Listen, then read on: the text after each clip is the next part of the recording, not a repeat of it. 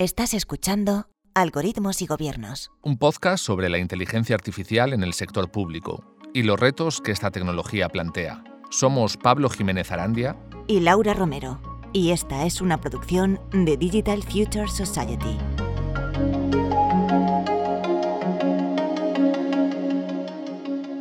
Epílogo.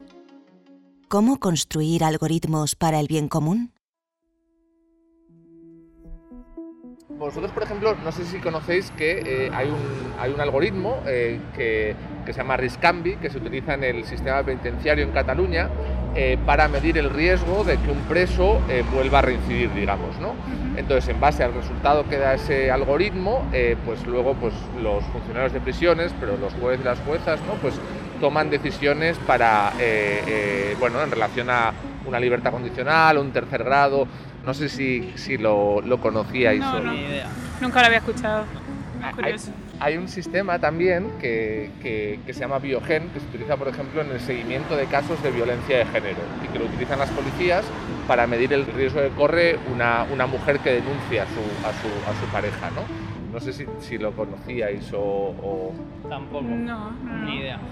No sabía que se utilizaban tanto cosas con algoritmos, aparte de lo típico del Instagram y no lo sabía. Claro, Pero claro. Eh, está bien y da un poco de miedo a la vez. está bien como referencia estadística y demás, pero a la vez tampoco, no sé, el ser humano tampoco es un robot, ¿sabes? Entonces no se puede medir exactamente con cosas eh, o sistemas tecnológicos, yo creo, personalmente, no sé.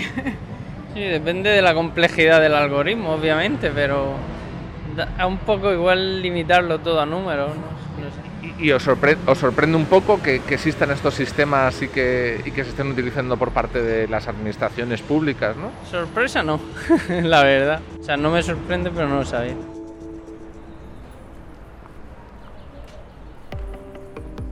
¿Por qué creéis que quizás el ciudadano medio ¿no? no conoce un poco estos sistemas o no están un poco en el debate público, digamos? Yo sí que creo que hay un montón de cosas así hoy en día y cada vez más, como muy rápido, que no sabemos y no sé si es porque no interesa o, o, no sé, o porque realmente estamos a muchas cosas y no... Uno de los objetivos un poco de este proyecto es precisamente abrir un poco el debate público sobre estos sistemas, ¿no? que, que se conozcan para que la gente también, a partir de ese conocimiento, ¿no? o sea, pues pueda criticarlos o fiscalizarlos. ¿Creéis que es, que es importante, no? Porque al final son algoritmos que nos, que nos afectan directamente, sí. ¿no? O sea... Conviven con nosotros, ¿no? Eh, no sé, la verdad que a mí personalmente me gustaría saber más sobre esto, pero tampoco sé cómo aprende la gente sobre estas cosas. ¿no? Eh, porque... El típico tema que yo creo que le interesaría a mucha gente, pero te lo tienen que contar bien, mmm, bueno, pues al final, y que nos interesa a todos, yo creo saberlo, lo que pasa es que no están los medios normalmente. Muchas veces pasa que este tipo de cosas, que son así como más específicas o un área más concreta, como que al final la gente que sabe sobre eso es gente que ya está metida en eso, que le interesa especialmente el tema de la tecnología y de todo, o algo, esto en concreto, no sé.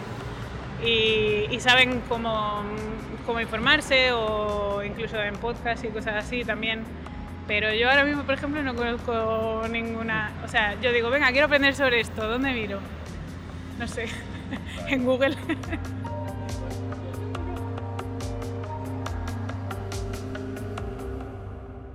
Bienvenidos y bienvenidas al epílogo de Algoritmos y Gobiernos, un podcast en el que tratamos de entender los algoritmos que nos afectan. En los cinco anteriores episodios hemos explorado cuatro tipos de sistemas. El primero fue RISCAMBI, el algoritmo usado en las cárceles catalanas y otras herramientas predictivas de los mundos penal y penitenciario. Bosco, un programa que decide quién tiene acceso y quién no al bono social para pagar el recibo de la luz. Biogen, un medidor del riesgo que corren las víctimas de violencia de género que denuncian a su agresor. Y Saler, un sistema de alertas para detectar malas prácticas en la administración valenciana.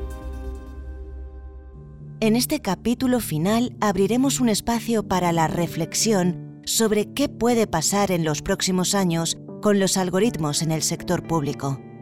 También volveremos sobre algunas ideas que hemos analizado durante el podcast y nos fijaremos en las regulaciones que están ahora mismo discutiéndose para aumentar el control sobre la inteligencia artificial. Soy, soy Daniel Inerarity, soy catedrático de Filosofía Política, eh, investigador y Basque en la Universidad del País Vasco y soy profesor en el Instituto Europeo de Florencia, donde dirijo la cátedra Inteligencia Artificial y Democracia. Daniel Inerarity es también ensayista y una voz de referencia sobre cómo la tecnología, igual que otras dinámicas sociales, impacta en nuestros valores democráticos. Por videoconferencia desde Bilbao nos responde a una primera pregunta. ¿Hacia dónde vamos en el uso de sistemas automatizados por parte de los gobiernos? Lo primero que yo, percibo es eh, una necesidad creciente de automatizar, mm, eh, digitalizar procesos, eh, no solo en la parte administrativa, sino en general en, el ámbito público y en el ámbito privado. Vamos a asistir a una creciente automatización de las decisiones. Eso además es positivo y es inevitable porque tiene que ver con que tenemos que gestionar una creciente complejidad. Tenemos más datos, tenemos más elementos que intervienen en nuestras decisiones, eh, tenemos un horizonte de mayor incertidumbre, encadenamos una crisis tras otra, eh, tenemos poca capacidad de anticipación hacia el futuro, muchas demandas particulares de la gente. Todo esto eh, en primer lugar, requiere un gran impulso tecnológico. Y por tanto, mis críticas, mis eh, matices a la, tecnología, etcétera, parten de este punto de vista, de que la tecnología, sin tecnología no hay solución. Y la tercera idea que complementaría esto es que no existen cuestiones puramente tecnológicas. Toda tecnología está en un contexto social, económico, antropológico y por tanto si queremos entender lo que significa la tecnología y antes de lanzarnos a calificarla moralmente como buena, mala, oportuna, legítima, democrática, lo que tenemos que hacer es entender la tecnología de manera integral, con todas sus dimensiones. Un vistazo a los sistemas analizados en este podcast confirma la necesidad de entender la tecnología en todas sus dimensiones, y no solo desde los aspectos puramente técnicos. La efectividad de Biogen difícilmente se puede medir si no tenemos en cuenta las condiciones en las que una mujer pone la denuncia contra su agresor. O al fijarnos en Bosco, hay que tener en cuenta la indefensión de una familia a la que la máquina deniega el bono social. Es habitual que las administraciones defiendan la digitalización en base a la necesidad de optimizar procesos. Según la Real Academia, optimizar es buscar la mejor manera de realizar una actividad, que en el caso de los organismos públicos sería gestionar los recursos disponibles para responder a las necesidades ciudadanas. Pero ¿hasta qué punto puede un algoritmo optimizar la labor de los gobiernos? Para responder a esta pregunta, Inerarity cita una frase de la antropóloga estadounidense Lucy Setchman. Eh, los robots hacen las cosas bien, hacen bien su trabajo cuando el mundo está configurado de la manera en que tiene que estar configurado. Esto significa que cuando hemos tomado las decisiones relativas a los valores, a los objetivos, al horizonte ideal que, al que aspiramos como personas y como sociedades, entonces podemos automatizar muchas cosas. Eh, lo que no podemos pensar es que eh, unas máquinas, unos artefactos diseñados para optimizar la consecución de resultados sean también competentes para la determinación de esos resultados. Para eso somos competentes los humanos, ¿no? Entonces, porque las máquinas hacen muy bien unas cosas que nosotros hacemos mal, nosotros hacemos bien unas cosas que las máquinas hacen mal. Nosotros, discutimos sobre valores, fijamos grandes objetivos, pensamos en horizontes de acción, en sociedades ideales a las que nos gustaría aspirar, y las máquinas, en sentido general, optimizan, miden, eh, eh, realizan estrategias, etc. Eh, pensar que dejarse seducir por porque esto segundo pueda suplir a lo primero es un gran error. Otro argumento habitual para defender la automatización de lo público es la supuesta capacidad de los datos para ser justos, imparciales en sus decisiones y, por tanto, para cumplir con el principio de neutralidad.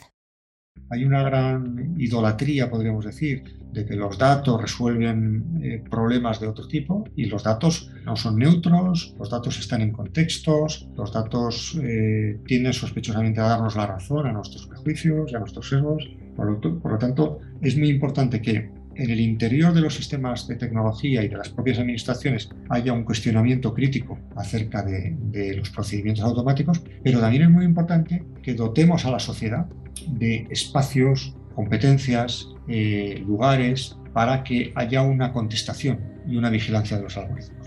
Más adelante en este episodio volveremos sobre esta idea, pero antes le planteamos a Inerarity una pregunta relacionada con la propia naturaleza de sistemas predictivos como Riscambi o Biogen. ¿Puede realmente un algoritmo predecir el comportamiento humano? Muchas veces los, algoritmos aciertan demasiado. lo pongo entre comillas para decir que tienen un cierto carácter performativo, muchas veces no sabemos si están reflejando una realidad de hecho o la están modificando para que nos dé la razón. Cuando hacemos previsiones eh, algorítmicas, las hacemos sobre la base de subsumir los individuos en categorías. Pero claro, esa subsunción es problemática, porque yo no soy un blanco eh, vasco, filósofo, soy muchas cosas y, no lo soy del todo. Eh, entonces no, no, encajamos perfectamente en los, en los perfiles que se hacen de nosotros. Por tanto, esa falta de encaje es algo que tiene que ser tenido en cuenta. En segundo lugar, eh, la predicción realmente es una predicción sobre el pasado.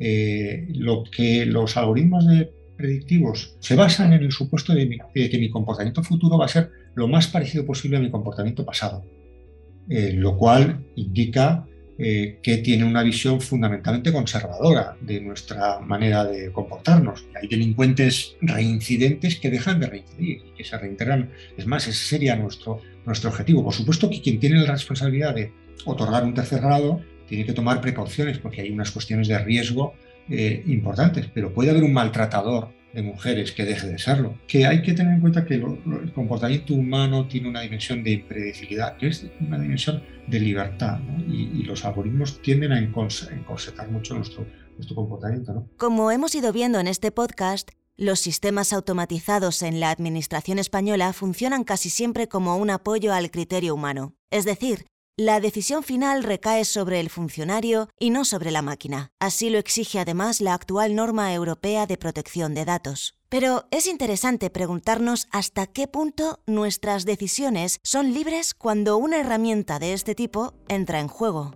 Existen estudios ya sobre lo que se llama el, sesgo de la automatización. Es decir, solemos conceder a lo automático un crédito excesivo del mismo modo que solemos conceder a los números exactos un crédito excesivo y muchas veces el problema que tenemos es que buena parte de los asuntos que tenemos que gestionar se mueven en un contexto de incertidumbre o de ambigüedad irreductible. Yo creo que uno de los grandes límites de las máquinas digitales, de la, de la digitalización en general, es que funciona con categorías binarias.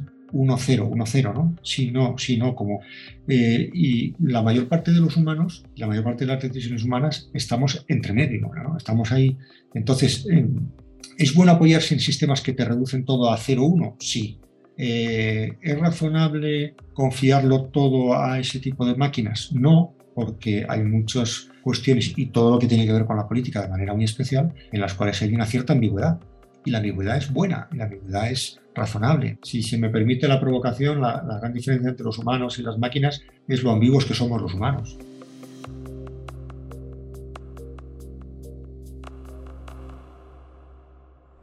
El riesgo de que los algoritmos reproduzcan las discriminaciones ya existentes en la sociedad es una preocupación constante al hablar de inteligencia artificial.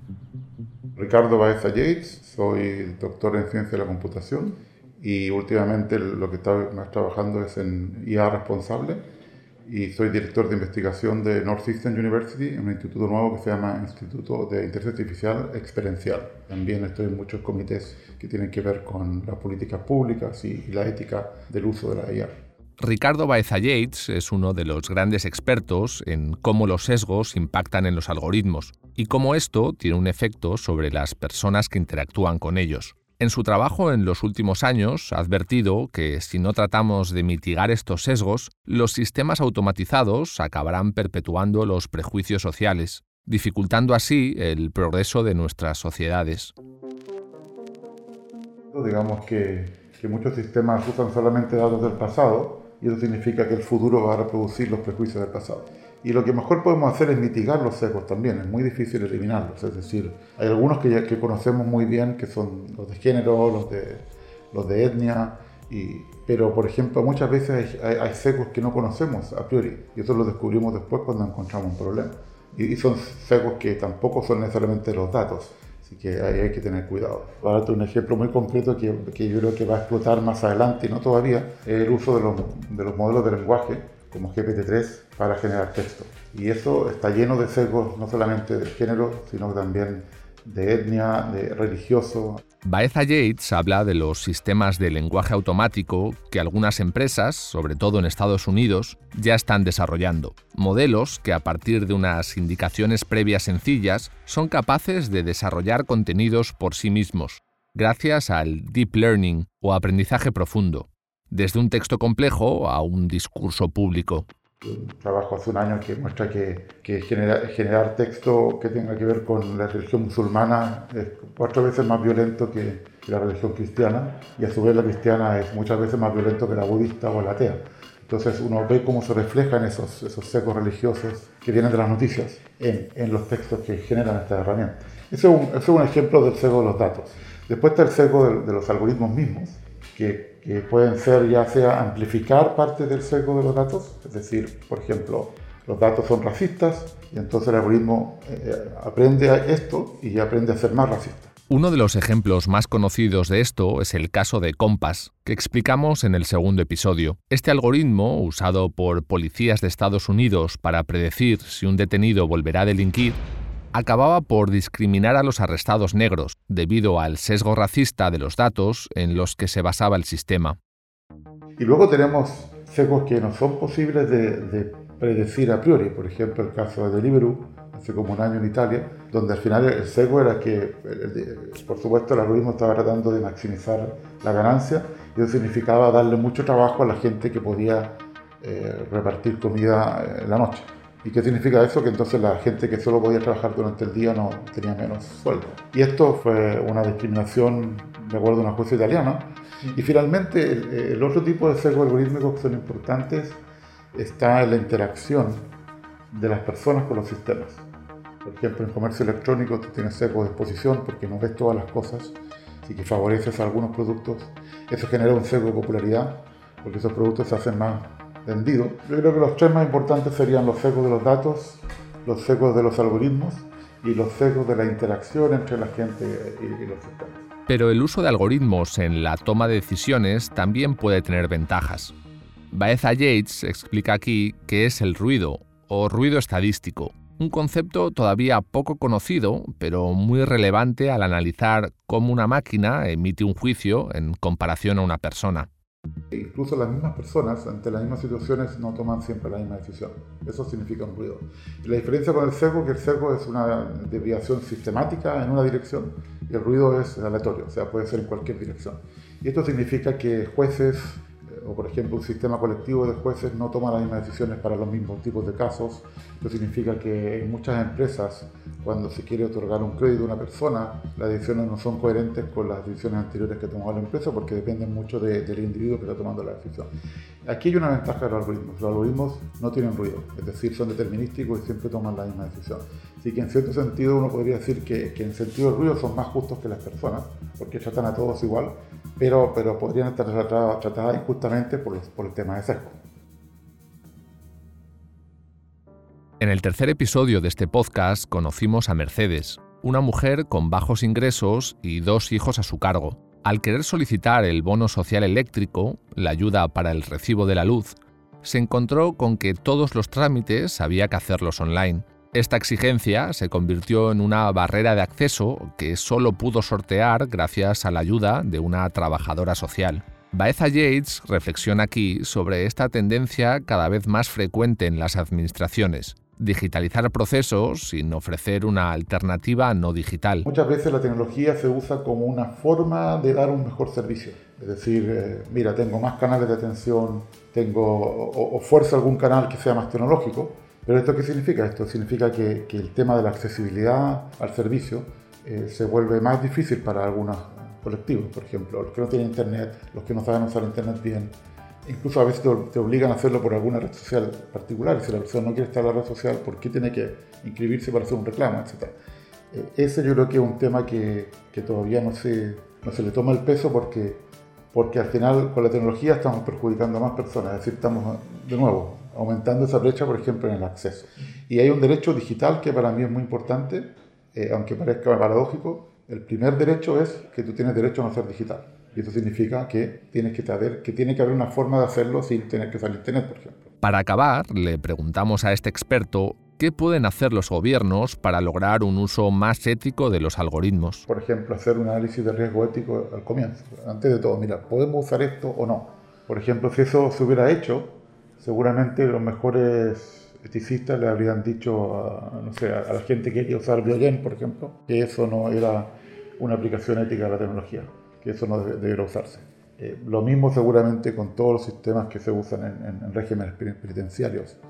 Posiblemente todo lo que, sea, lo que se puede hacer en la justicia, porque hay características que son humanas, es decir, eh, tratar de, que una, un algoritmo sea ético no tiene sentido, sea justo, o sea, por ejemplo, sea confiable. Es decir, estas son cosas que uno le puede pedir a un ser humano, pero no le puede pedir a una, a una máquina. Y ese es parte del problema, que también hay un sesgo antropomórfico, que tratamos de, de, pasar nuestras propiedades a cosas que nosotros creamos. Y yo creo que eso es, primero, es una mezcla de ignorancia o una mezcla de, de positivismo eh, mal entendido y también de arrogancia, porque en cierto sentido estamos jugando como a ser pequeños dioses, creando cosas que van a reemplazarnos a nosotros. Pero si están aprendiendo a nosotros, eh, lo primero que deberíamos de pensar es que no van a ser mejores que nosotros. This is groundbreaking. This is greenfield. This has not been done before. We share the same ambition to create a sound and future-proof legal framework for trustworthy artificial intelligence in Europe so that people can benefit from AI driven products and services that are safe and that respect European fundamental rights and values. Esta es la voz de Margrit Vestager, vicepresidenta de la Comisión Europea y máxima responsable comunitaria de políticas digitales. En abril de 2021, la Comisión presentó su propuesta de regulación de inteligencia artificial un intento inédito en el mundo para tratar de regular los aspectos más polémicos de estas tecnologías. En la propuesta se establecen varios niveles de riesgo para los sistemas automatizados usados por empresas y gobiernos del continente. En el nivel más alto, bautizado como riesgo inaceptable, se han incluido herramientas que supongan una amenaza para la seguridad, los medios de vida y los derechos de las personas, como los algoritmos de crédito social con los que China experimenta desde hace años y pensados para puntuar a los ciudadanos en base a su comportamiento. Bajo esta norma quedarían totalmente prohibidos. El segundo escalón es el de riesgo alto, que señala áreas especialmente críticas para el uso de la inteligencia artificial, como la salud, la educación o la justicia, ámbitos en los que actúan muchos de los algoritmos que hemos conocido en este podcast. En estos casos, Europa quiere imponer una supervisión mucho más estricta en el uso de estas tecnologías y conocer en detalle cuál es su impacto sobre la ciudadanía. En el tercer nivel, el de los sistemas de riesgo limitado, la Comisión exigiría requisitos especiales de transparencia. Por ejemplo, en el uso de chatbox, los servicios de mensajería automática que pueden implicar un riesgo de manipulación. Y el cuarto nivel de riesgo de la propuesta es el calificado como mínimo, donde, según Bruselas, entrarían la mayoría de sistemas inteligentes que hoy se usan, y a los que no se les exigiría un control especial. Soy Karma Peiro, eh, periodista especializada en tecnologías desde ya 1995. Y mm, recientemente estoy, me, he introducido bastante en el terreno de la inteligencia artificial con la intención de poder explicar la complejidad de esta tecnología. Además, soy cofundadora y directora de la Fundación Visualización para la Transparencia y soy miembro del Observatorio de Ética e Inteligencia Artificial de Cataluña y del Comité de Ética de la UPC. Karma Peiró escribió en 2020 un informe para la Agencia Catalana de Protección de Datos sobre Sistemas Automatizados. el documento describe 50 herramientas que se aplican ya o están cerca de hacerlo en áreas que van de la salud al trabajo, pasando por la educación y la banca. Muchos de estos sistemas se usan en el sector privado y algunos otros en las administraciones. En este podcast hemos visto cómo los gobiernos han incorporado ya la automatización en la toma de decisiones en la policía, el mundo penal y penitenciario y la asignación de ayudas públicas. Pero ¿en qué otros ámbitos de lo público actúan ya estos sistemas? Es como muy difícil realmente saber dónde están estos algoritmos de predicción y de decisión automatizada, porque todavía mm, se conoce poco y porque la propia administración o el propio gobierno no ve necesario, o hasta hace poco no ha visto necesaria la, obligación de, de, hacer este accountability, esta rendición de cuentas a la ciudadanía y decir dónde tiene un algoritmo puesto. ¿no? Uno de los pilares de la propuesta europea es precisamente exigir una mayor transparencia, especialmente en los casos donde hay un riesgo de discriminación u otras dudas éticas sobre el impacto en los ciudadanos. Sin embargo, las voces expertas consultadas para este episodio son escépticas sobre hasta qué punto Bruselas podrá exigir a empresas y gobiernos una mayor rendición de cuentas en el uso de la inteligencia artificial, especialmente si no hay límites más claros en la norma y sanciones contundentes ante posibles malas prácticas. Aún así, las mismas voces destacan que la propia existencia de esta propuesta ya es un paso en la buena dirección, especialmente si miramos a lugares como Asia y Norteamérica, donde por ahora no existen proyectos similares a pesar del alto nivel de desarrollo y uso de algoritmos en estas regiones. Hay que decir que, en Europa estamos de suerte. Hay una propuesta de regulación de la inteligencia artificial que no pasa en otras partes del mundo. Así que bien, eh, que luego esta sea la mejor propuesta, ya lo veremos. Pero es, es, es, un inicio y se ha de agradecer esto. Desde 2018, la Comisión ha reunido en varios grupos de trabajo a expertos de diferentes perfiles y a legisladores, hasta consensuar el documento que se presentó en 2021. Este texto todavía tiene que ser aprobado en el Parlamento Europeo y su entrada en vigor no se espera en el corto plazo.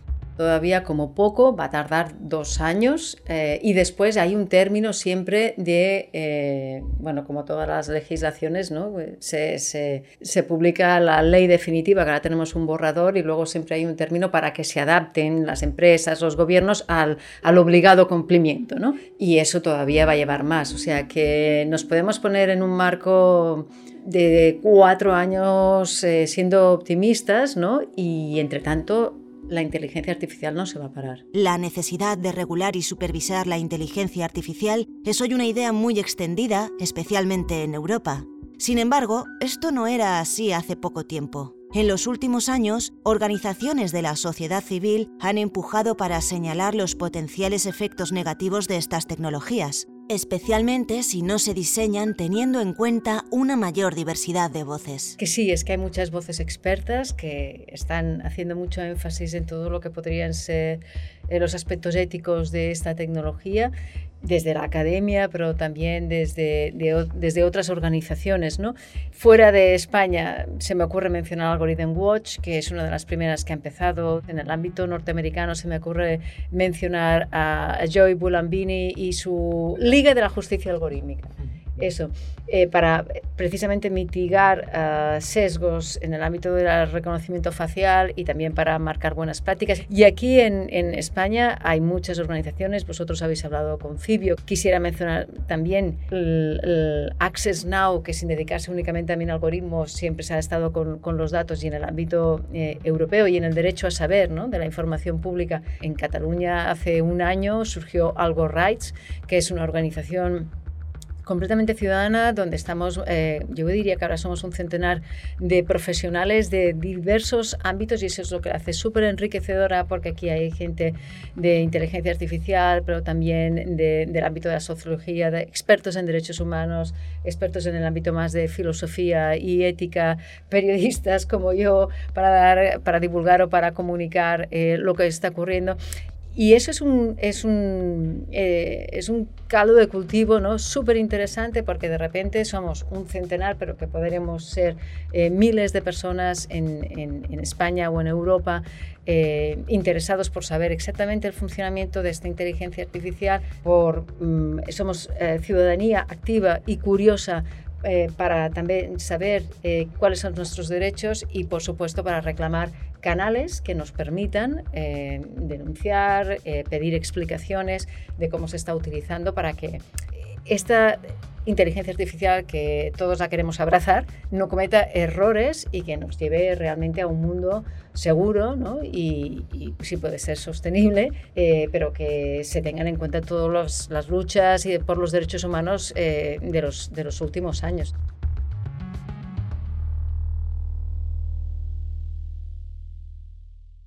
Este podcast que está a punto de terminar forma parte del trabajo investigador de Digital Future Society, una iniciativa de la Fundación Mobile World Capital Barcelona. Soy Tania Álvarez, formo parte del think tank de Digital Future Society e investigo sobre sistemas automatizados de toma de decisiones, ADMS, en el sector público. Pues desde el think tank eh, lo que nos interesa es entender los procesos de digitalización dentro del sector público y en concreto cómo estos sistemas eh, automatizados impactan al ciudadano. Buscamos entender los desafíos y las oportunidades de la automatización el think tank de Digital Future Society ha publicado en los últimos años varios informes dirigidos a responsables de políticas públicas y al público general. En ellos se exploran diferentes casos de uso de algoritmos utilizados por administraciones en todo el mundo, analizándolos además desde una perspectiva de género. Le preguntamos a Tania Álvarez cuáles son las principales conclusiones de esta investigación. Vemos que la transformación digital presenta un gran reto para las administraciones públicas. Es un paso que lleva una complejidad enorme. Por ejemplo, el uso de tratamiento de datos, la reorganización de servicios y procesos, el mantenimiento de la infraestructura, la capacitación de los funcionarios. Entonces, eh, como hemos visto durante la pandemia, es un tema que es bastante complejo y no consiste en simplemente digitalizar estos procesos. Un tema recurrente en los episodios de este podcast em, y que también recalcamos desde nuestro trabajo es que la tecnología que el gobierno adquiere, desarrolla e implementa no es una tecnología neutral. Los procesos de digitalización em, reflejan muchas veces, como, hemos visto en Riscambi o Biogen, em, decisiones institucionales a nivel legal o institucional. ¿no? Como hemos visto, estos sistemas automatizados pueden ampliar la exclusión de colectivos ya de por sí discriminados. De ahí la necesidad de incorporar una mirada crítica en su uso y de abrir el debate público sobre cómo están diseñados y cómo se implementan en la administración. Yo creo que muchas de estas, estas herramientas han sido desarrolladas sin esta perspectiva de la persona implicada, ¿no? O el beneficiario de este servicio. Entonces, lo que yo creo que hoy en día empezamos a, eh, ser conscientes que hay algoritmos que eh, nos gobiernan, que, que desde la perspectiva del público general aún no eh, sabemos qué algoritmos son, dónde están, eh, qué hacen, qué impacto tienen em, y en qué momento de nuestras vidas nos puede afectar o impactar. Si no somos conscientes de este, que existen o no comprendemos su funcionamiento, eh, no podremos ejercer nuestro derecho de contestar estas decisiones. Pero más allá de conocer detalles sobre los efectos de estas herramientas en los ciudadanos, en este podcast hemos intentado también dar voz a las personas directamente afectadas por la automatización. Yo creo que nuestro trabajo lo que consigue es hablar de transparencia, la discriminación algorítmica, de la relación que tienen los funcionarios o de las diferentes personas que tratan con estos sistemas, esa relación de hombre-máquina, pero yo diría que muchas personas como yo no tenemos la oportunidad de escuchar de primera mano las voces de expertos y expertas de las asociaciones que ayudan a las personas implicadas em, ni las personas afectadas por estas decisiones como hemos visto. Entonces yo creo que nuestra primera o inicial motivación es comunicar y concienciar que estos algoritmos tienen un impacto real y directo antes de cerrar la última entrevista de Algoritmos y Gobiernos, le preguntamos a Tania Álvarez hacia dónde vamos y qué podemos esperar de la automatización en el sector público. Hay una tendencia a nivel mundial de aplicar la inteligencia artificial a servicio de las administraciones, eh, explotar los datos para crear servicios de mejor calidad. ¿no? Esta es la, la promesa de este tipo de tecnología y mm, ahora más que nunca vemos una presión em, para optimizar recursos, para responder rápidamente al ciudadano y también la pandemia ha, ha jugado un rol, ¿no? ha acelerado esta apuesta para digitalización. Lo que yo creo que lo que va a pasar en, España y también en otros países es un aumento de uso, pero la manera que se usa estas herramientas en España será marcada por el esfuerzo de Europa para regular estos sistemas. Tenemos el GDPR, ya se aplica, pero aún estamos por esperar lo que va a pasar con la propuesta de ley de la inteligencia artificial de la Unión Europea.